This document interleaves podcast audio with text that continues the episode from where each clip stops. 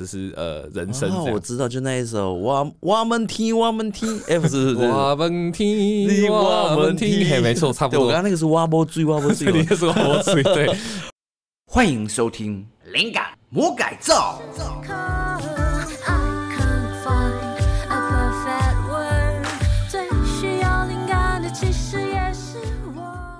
时事找灵感，历史给答案。欢迎收听我们今天的灵感魔改造。我是酒吧魔人，我是林杰。哇、哦，今天真的是有够冷的，对，冷滋滋啊！这种冷天气就会想要吃个什么好料，那我们就要来吃火锅吧。火锅太普通了吧？就最近好像一直在吃火锅，我想要吃个烤鸭之类的。吃烤鸭？烤鸭不好。烤鸭的话，这样子很有可能会害 foodpanda 被骂。你已经知道这件事情了？对对对，我们在讨论的就是。金富王牙龙，对对，就是那个有名的，就是小老板辱骂外送员事件，说他是破女人，毛还没长齐，而且没被人打过，对，没被人打过，哦，好可怕！送个外送会常常被店家打。其实说真的还蛮多的，只是我还想着说真的合理，不是不是，说真的还蛮多这种纠纷的。就其实外送现在越来越行之后，我我觉得其实这件事情不知道大家了不了解，但是我觉得店家基本上都会很照顾内用，这是常。太了，对，就是没办法，因为其实说真的，以店家的利润来考量的话，内用利润其实是最高的。对，但我们今天不是要帮他护航，对，不是不是，没有必要，我们也没有持股，我干嘛？对对。今天是要来讨论他这个呃事情爆发了之后，他的一系列的呃所作所为，神操作啊，只能这么说，这是真的很扯。就是他事情爆发之后，其实这种事情可大可小啦。你如果就是不要让它恶化下去的话，其实大概几天也就过了。对，想快速成为网红的一个操作方式，那个叫什么负面行销嘛，算是吧。反正台湾人健忘嘛，你快速操作到成名了之后，接下来就像孙安佐一样，就让大家忘记，紧接着就马上又红起来，然后就可以。交个漂亮的女朋友，哎呦，这是 好好骚的一波操作啊！没有啦，他其实最大的问题就是说，他真的在这个事情里面，就是一直在让事情持续的恶化。虽然说有一些事情好像现在看起来有一些是反串，不是来自他本人啊，去蹭流量的，对，或者是说就是故意要恶搞他这样。目前还没办法完全判断说哪些真的是他做的，哪些不是他做的。不管如何，他这个事件里面就是公关真的处理的不好。对，哎，稍微介绍一下他这整个过程，在事件发生之后，他们后来做。过的一些什么样的神奇事迹？原则上就是态度很反复的很大，一开始都很硬，就是说啊，我绝对不会道歉啊，我没做错或干嘛，然后突突然之间又变成说啊，大家高抬贵手啊，真的影响到生意了这样。然后还有就是，哎、欸，我猜刚刚那个应该是前面是小老板。后面是小编，嗯，也许吧。可是我觉得他们应该没有大到可以请小编，但无所谓。那后来还有一些就是说，就做一些很嬉皮笑脸式的道歉啊，就是把人家走私的宠物鸭的照片贴出来，然后弄黑白说哦，我们不应该在鸭肉上撒盐，你怎么回事啊你？对啊，这真的反串的有点离谱了。对啊，这你这这我是走私宠物的这主人，我也会直接抓狂啊。所以是你杀是不是？是你已经变成鸭肉是不是？绝对会抓狂的啊。送去你家的那。一直我都乱七八糟。对啊，然后他们还有那种就是删留言啊、删 Google 评论啊，这样。这这个其实是最惨的。事情发生了以后，那个镁光灯就照在你身上了。嗯，你那时候开始删留言，哇，大家就会抓得一清二楚了。没错，而且其实你留言这种东西，虽然你在看的时候可能就是在被攻击的时候不开心，可是那个是一种很重要的情绪发泄。你你连这个发泄都不给讨厌你的人的时候，他绝对会做得更重，他只会打得更重而已啊。真的就很像是你把水管堵住，对对对对对，旁边那个小洞。就会狂爆裂，没错，没错，没错，这绝对不是一个好方法。所以今天我们的主题事实上就是这种提油救火的公关危机。不知道这个历史上有没有类似的东西啊？有啊，而且其实很多有名的人其实都有类似的问题。哦，真的吗？对啊，对啊，又要诸葛亮了吗？今天？哎、欸，诸葛亮其实也有，但我们今天举一个更不一样的例子，不然诸葛亮一直被我们 召唤出来，一直被我们狂算，这样我觉得有点对不起他。对，对，我们今天先讲的第一个例子是王莽。王莽，对，哦，就是就短短的那个新朝，对对对，只有十五年的那个国祚，只有十五年的新朝，对对，他后来就成立一个流派啊，流派叫做新潮流。完全完全不对的，对对。可是新潮流基本上他的国作已经干掉王莽，比较长哎。对啊，好哦，真的哦，对啊，已经比新王莽才十五年，新潮流都超过十五年，哎，有道理耶。对啊，他已经干掉他的原，蛮酷的。好，王莽为什么会被说是提油救火呢？大家都知道，其实王莽他是篡位嘛，他把汉朝篡成的是新朝这样。那王莽他在篡位之后，他最大的努力，他最努力致力于做的事情是改革吗？改革，但是他的是复古改革啊！新潮说不是往新的方向走，这这是最矛盾的地方。他的新潮曲的意思的确就是说我是一个新气象，我是一个新的这样，但是他做的事情全部都在复古。那你 没错，他所有所有一切的行为都想要回到西周那个时候，就是周公那个时候。所以你说买了一个新的瓦斯炉，打开也是填煤炭这样子，更惨。我跟你讲，那个时候是你连瓦斯炉都不能买。你所有的就是不管是手工做作坊啊，或是所有的东西，就是一切的一切，他要把社会整个倒退。哦买瓦斯炉，结果一打开来是一样，哎、欸，这根棍子让你钻木取火，哎、欸，差不多，对对对，这这概念就对了，这概念就对了，对，就是他是希望可以把整个社会的一切的一切全部都逆转，就是好像这是天人一样这样，这样转回去，转到这是西周去这样，但人家逆转也要慢慢的走回去啊，他来不及，十五年，他是砰的一声就到那个地方去，对，他是他是回到未来了，敲石头就开始了，对对对对，他是很扯，因为他的那个时候做的很多行为，基本上都已经完全不符合当代的。需求了，那肯定被骂翻呢。呃，不只是骂翻，就是你已经造成了人民很大的就是伤亡了。对啊，真的。对，因为你想想看，我们就举一个最简单的例子，从秦代开始，国家就是所谓的允许人民有私有土地制。嗯，这土地是你的，那你爱耕什么，你爱干什么，你家的事。对，对不对？那你这经过了私有土地制以后，基本上是不可能再回去西周那种井田制度了。嗯，王莽就是说，你给我回去井田制度。哦，真的。对啊，人口已经不一样了，重点是人口已经不一样。西周的时候人口才多少？你井田制度可能还撑得住，你到了汉朝，尤其是西汉以尾巴你串掉了以后的那个时代的人口，你用井田制度，鬼才知。哎，井田制度是怎么样？就是一个井字后。然后谁先完成一条线的就 不是的，完成一条线怎样？今年那块地就是他的，不是的。井田制度就是那时候他画成一个井字号，然后分成九块嘛。那中间那一块叫公田，大家都可以来偷跟他这样。呃，大家都可以去跟他，但是你跟出来的东西不是你的，就是国家的。哦，对，公田就是给国家的，然后私田就是那个剩下那八块，对，那是你的。对，了解。那这样我想象中的那个井中间的那个会超小块。诶、欸，事实上你说的正是就是到战国后期的时候，井田制度不断崩坏的源头。就是一开始大家都觉得说，哦，我们就国家这样说，我们就这样办了，然后就很公平嘛。那很快大家就发现说，我我干嘛还要多花一点力气去耕那个不是我的田？我耕再多都不是我的啊，所以大家开始对宫田上的各种各样的偷懒。每次讲那个景田，我就觉得，如果中间那个是宫田的话，那其实搞不好远远看那不是景字，是一个实字。啊，然后然后走到很里面才，我靠，原来那一横旁边还有一横。你说哪下？对对对对对对对对，其实到大概战国初期的时候，景田就是被这样弄歪的，没错，这是人性啊，就是觉得说啊，反正我跟着也不是没有用，也不是我的，哎，他也没他也没说景田的那个景要怎么画嘛。请问一下，那一块宫田我站得上去吗？哎，不好意思，一只脚可以，好小块哦。嗯，差不多，到后面就是这样搞，所以你在。这是西汉的尾巴的这个时候，这个朝代，然后这样子的一个农业环境下去推井田，嗯，饿死了很多人，超老派的，不是，这不是老派的问题，饿死了很多人，真的饿死，饿死人啦，对啊，所以大家都很反抗王莽。那王莽在遇到这个巨大的危机的时候，他做了一件了不起的事情，真的是了不起的事情啊！他这个时候应该就要想办法公关处理的啦。有一点来不及了，但是如果 你做的道歉来不及了，是可能有点难，因为那时候已经两支军队，一支赤眉军，一支绿林军都已经快打到长安了，你这时候才道歉可能有点晚。但一边道歉一边镇压，其实最聪明的做法应该是一边道歉一边下台，你赶快下台，那还有机会，你真的还有机会可以得救。不行啊，下台就没有护身符了，绝对死。哎，不一定，不一定，不一定。像那个呃，孺子婴，就是楚汉相争的时候，就是呃，秦二世就是胡亥的儿子子婴，他自受出城嘛，他自己投降说啊，我我就是输，我输了这样。事实上刘邦也没杀他，哦，对啊，是项羽杀他。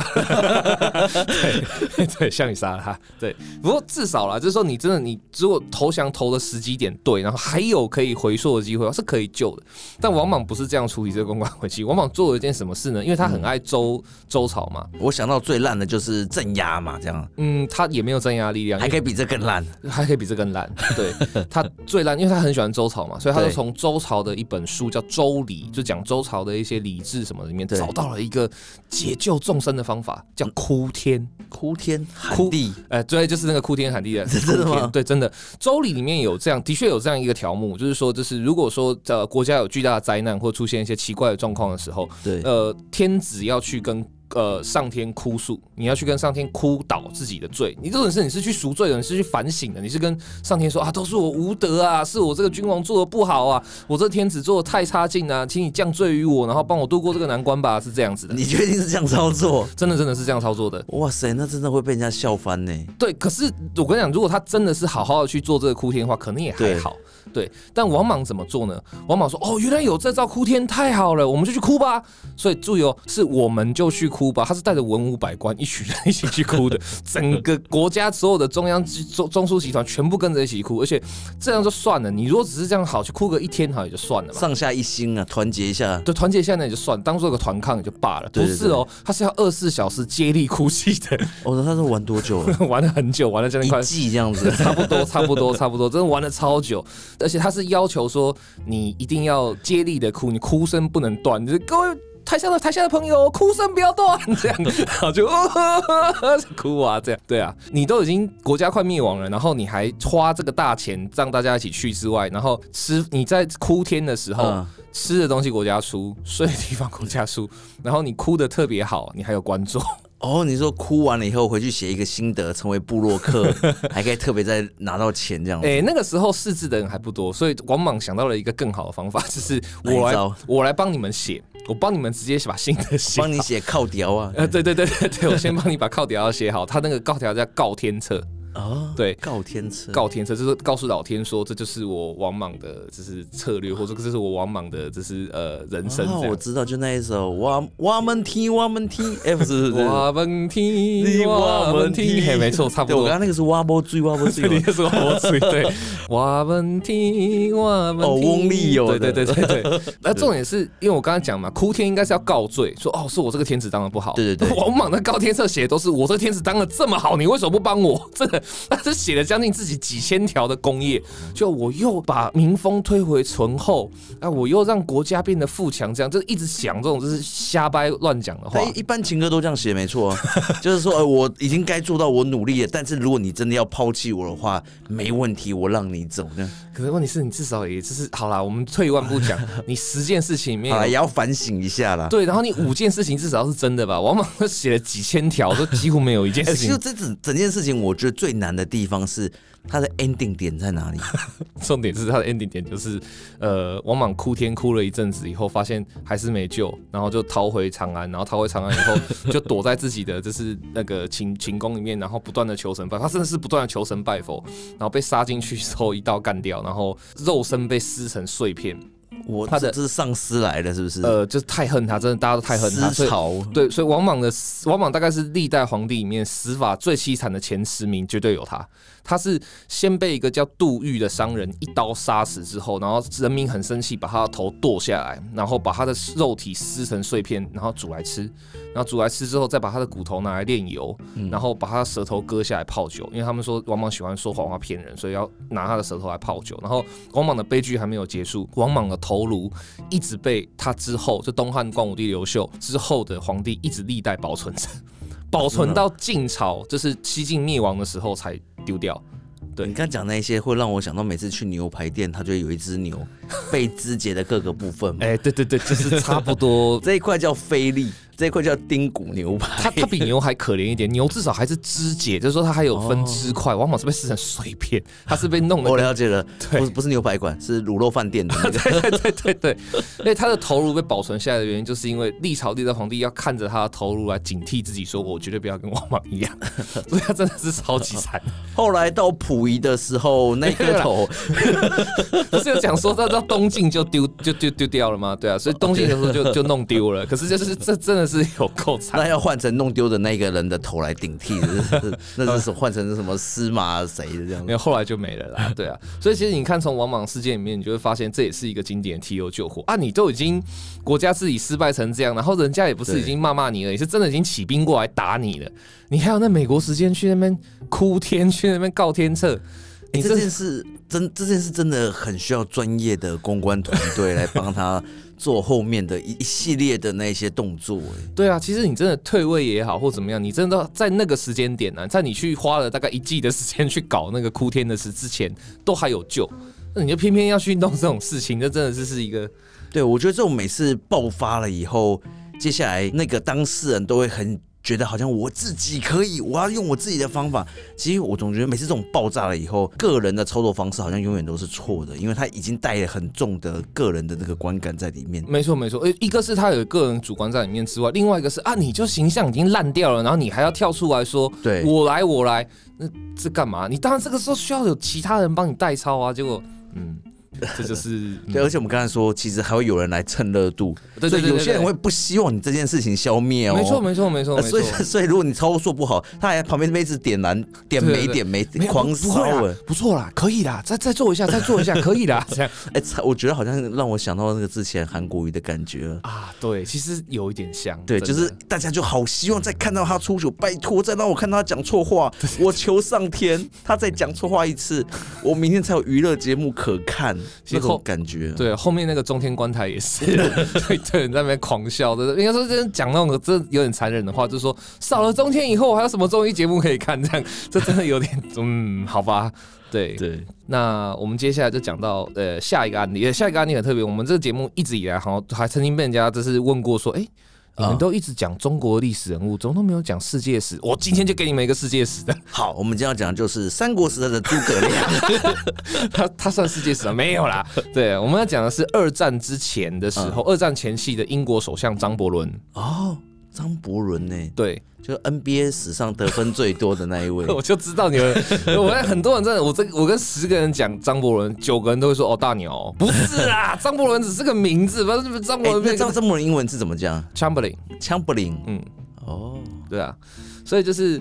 张伯伦他是二战前夕的英国首相，身高多少？哦，不重要，不重要，我也不知道，应该不高啦。对，对，对，中锋那个是很高了。对，哦，你还在那个张伯伦？好，反正就是为什么会提到他？为什么他也是一个提油救火的人？因为严格来讲，嗯，二战会打起来。是他害的，啊，真的吗？是害的，是他害，真的是他害的。对对，跟希特勒真的是没关系了。希特勒有关，希特勒当然也是一个重大的问题点。可是张伯伦算是跟希特勒一搭一唱弄出来的，可以这么说。对，对，张伯伦这个人呢，尤其是呃，这个英国首相张伯伦，他已经这个名字已经变得跟一个词是画上等号，就是姑息主义。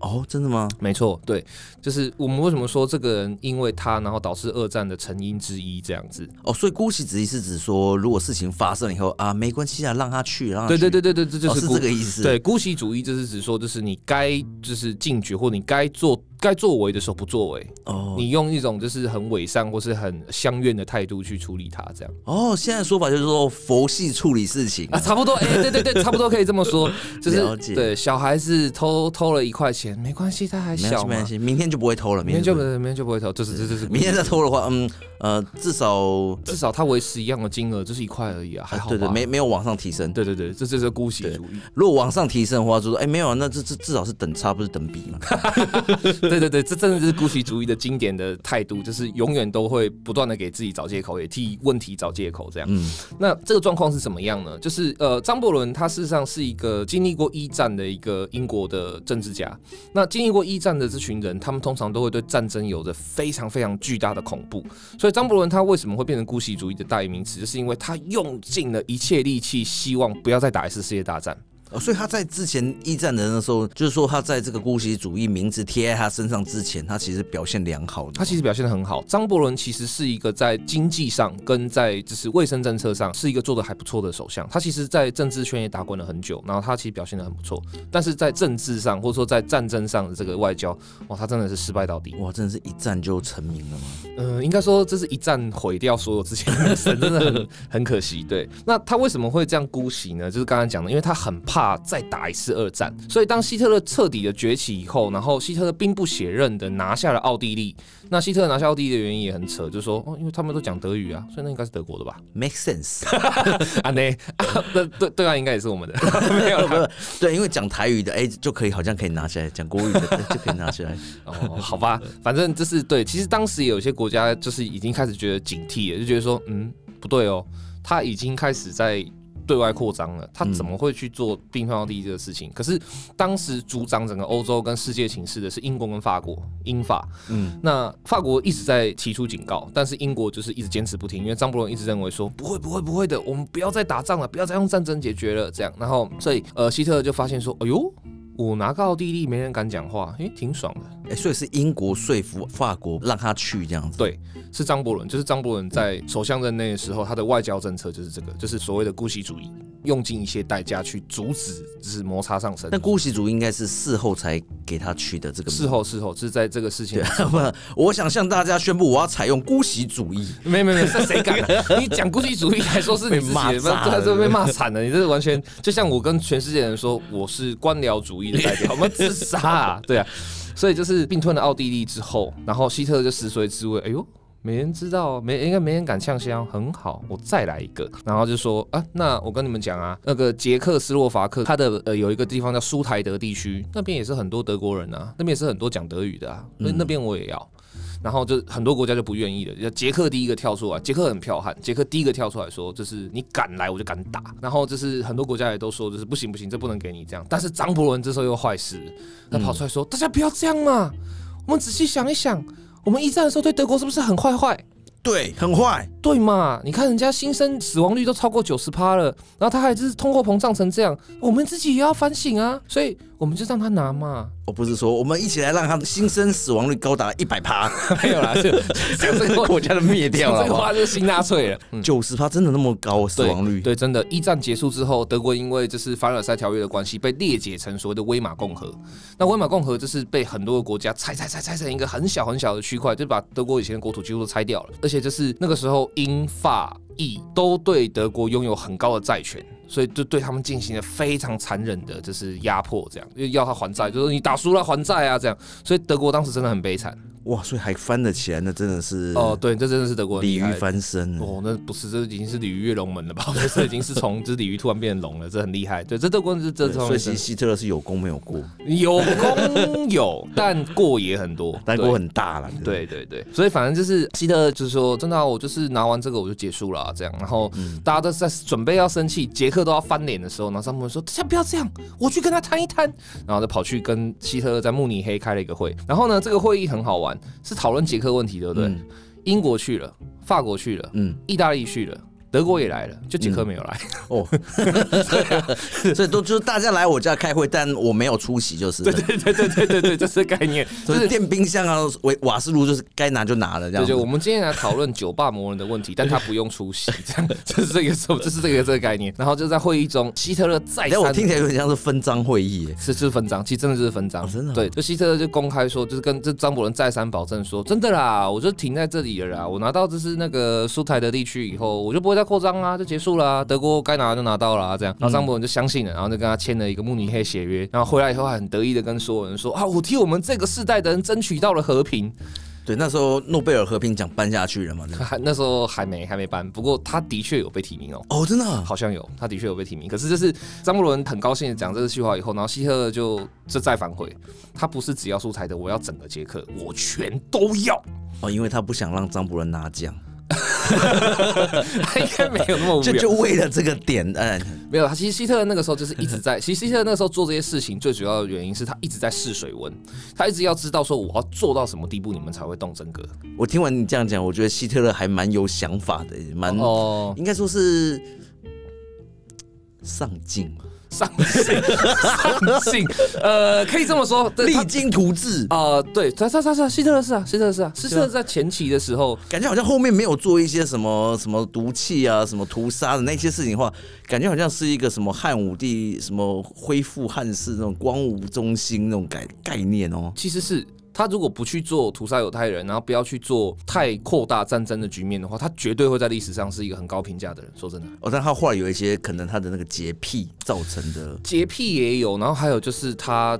希特勒到后面的一些行为，事实上是来自于说他对他的身边的人越来越不信任，因为那个有一个暗杀案嘛，就是那个瓦尔奇利事件。嗯，对，他被他的侧近想要用炸弹暗杀之后，希特勒就开始精神其实有点不正常。好像另外一说是他怎么得脑瘤，是不是？呃，不是，他希希特勒出生的时候就带有梅毒，希特勒身上有母亲遗传遗传过来的梅毒。哦，这么衰啊？对，所以他其实有一说是说他的那个梅毒发作了，所以说他的头痛，就头对脑部有一点被影响。这样子，我突然想到，希特勒好像是一个。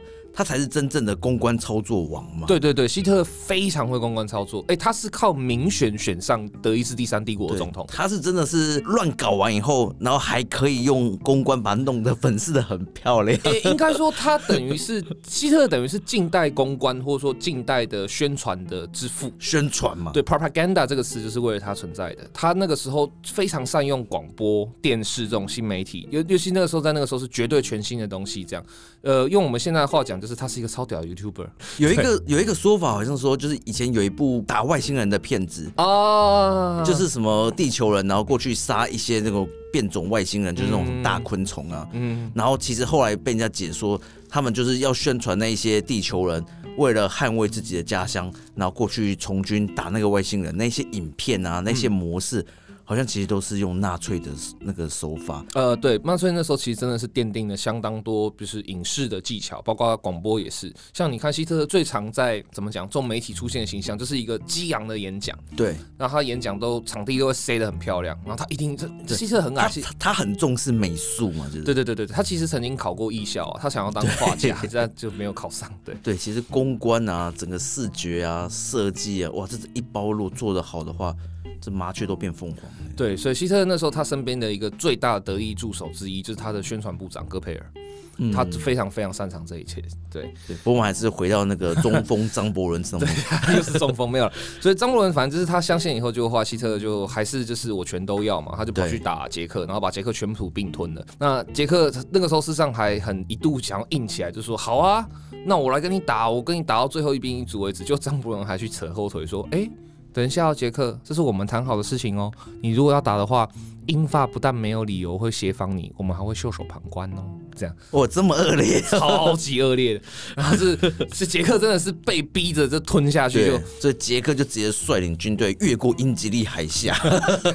哇塞，这个用飞的没有啦，这杰克就放弃了。所以杰克后来就真的被瓜分掉了。然后好惨哦，就就 就这样被瓜分掉。然后后来呢，希特勒就发现说，杰克他彻底把杰克吞掉之后，然后再跟苏联签订了就是德苏互不侵犯条约。然后希特勒就确定了一件事情，就是张伯伦果然是一个好基友。对，张伯伦。真的太棒，有他在我就可以玩到死这样，所以他下一步就打波兰了。那打波兰这个行为就等于彻底违反了慕尼黑协约。那张伯伦那时候就警告过希特勒说：“你如果……”这是慕尼黑条约以外的事情，你又做的话，我真的会对你宣战哦。嗯，那希特勒这次打波兰的时候，然后张伯伦也也真的就是有终于硬起来了，就是说就是好，那就对他宣战。早知道就应该打别的，可能还 OK，或者对，其实早知道这是因为他是姑息主义嘛，你不要打他话中说的那个东西就好了。没有，他没有指定说是哪里，他只是说就是你如果领土扩张再超过慕尼黑协约的范围的话，那我就一定会对你宣战。哦，对。对啊，所以张伯伦就是因为这样持续的一直姑息、姑息、姑息、姑息，结果导致了二战，然后导致了德国做大。对啊，甚至可以说导致了就是英国，呃，差一点点被德国打下来。对啊，了解。哎，但是其实我我这样事后想想，我每次都觉得，如果今天有一部电影好像就写说，就是最后纳粹是获胜的。哦，有有有有有，希特勒是赢的。嘿，游戏也有啊，那个德军总部三 D 的那个新的。然后，哎，这样的话，张伯伦还算不算是个罪人？算了还是算了，好像还是还是算了，因为还是他造成的，啊，怎样都是嗯，好吧，就算打不打都是罪人。啊。有一个方法，他不是罪人，他还有什么方法可以躲？啊，就是他跑去跑回德国，哎、欸，我任务完成了，不好意思，哎、欸，有道理耶，对，呃，我对对不起，我是个卧底，这样，哎、超厉害耶，如果是真，如果是真，如果是真的的话，他真的就是，嗯，搞不好他的名声会从就是一个姑息主义的代表变成史上最屌的间谍，史上最屌间谍，是用首相的方式让这个国家瓦解掉，他是间谍首相，哇，这个的确是对，这这这也告诉我们，就是宁愿当个间谍也不要姑息主义，希特勒的，哇塞，权谋又在往上冲了。对啊，应该说，如果他真的是间谍的话，哇，那希特勒真的是这更屌了，太帅了，真的。哇塞，好。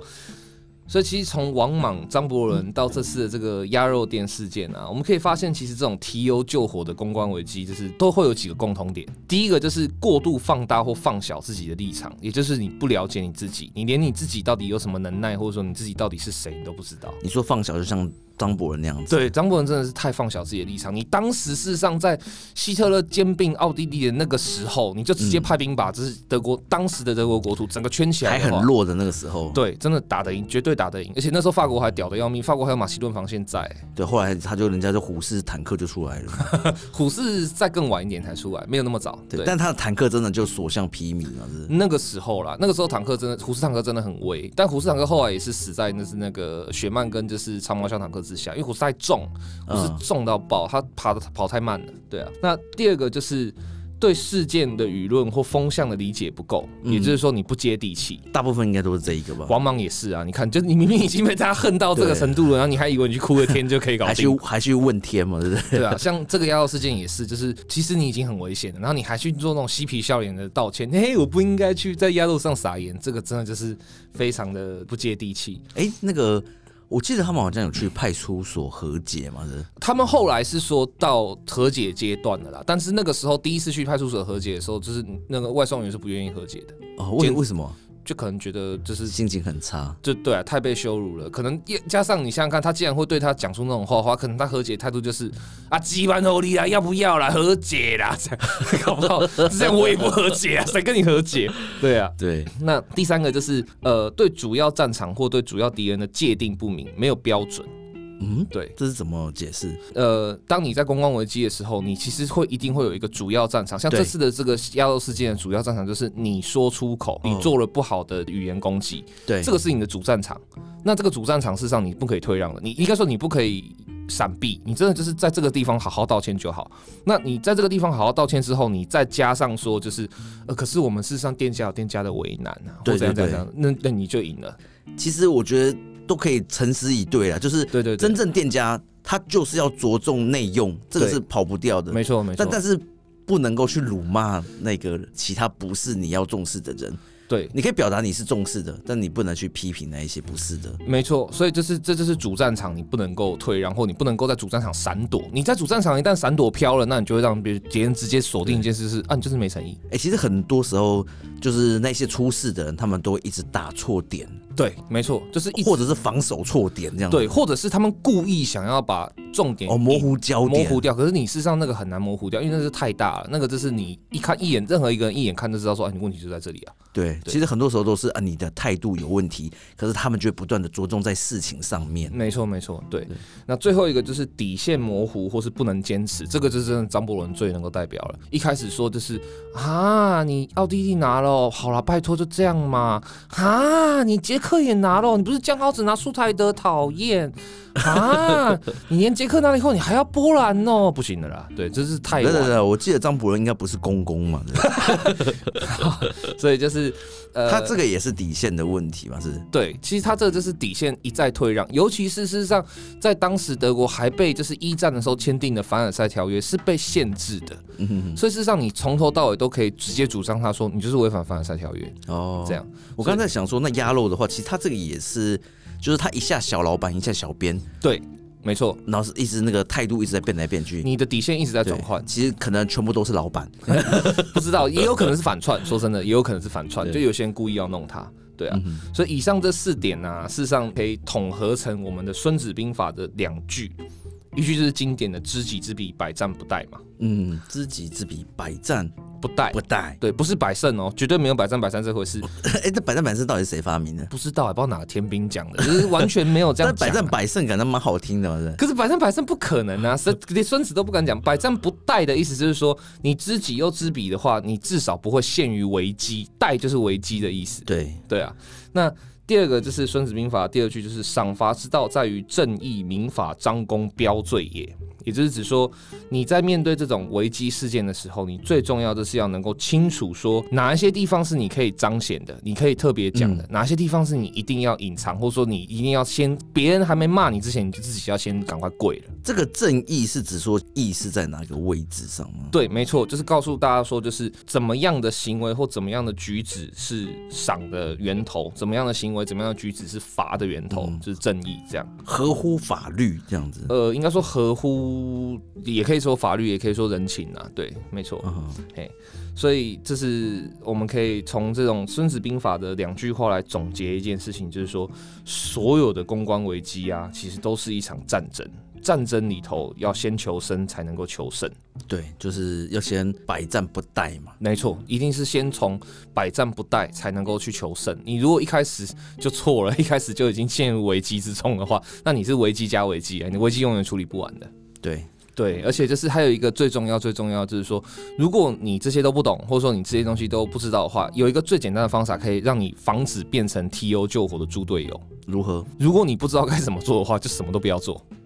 冷处理嘛，没错，真的，你之后真的什么都不知道之后，或你你什么都不做，绝对比你什么都乱做啊还得好。哦，有道理。但我记得这个鸭肉店老板，他好像也在脸书 po 说，我要用冷处理喽。嗯，对，没错，这就是嗯，这就是超级就是奇怪的一种冷处理。哎，你冷处理在说什么？不要讲啊！哎，我觉得他最帅的两个点就是。哎，这种事情就是用买一送一就可以解决掉了。对对对对，然后买一送一，我也认为这可以啊。但你讲出来就是不行嘛。对，没错没错，就是这种东西是只能做不能说的。对，你讲出来就会显示说，然后就说时间可以冲淡一切。哎，对对对，我也同意。对，我也同意啊。可是问题是轮得到你讲哦。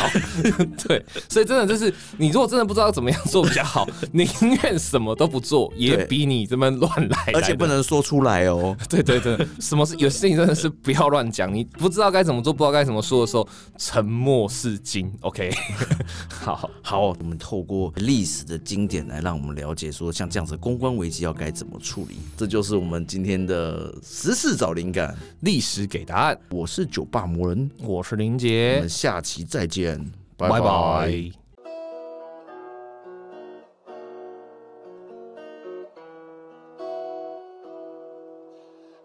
哎，你听我们一个单元了耶！喜欢可以订阅并且关注我们的频道，保证让你的灵感更多更深猛。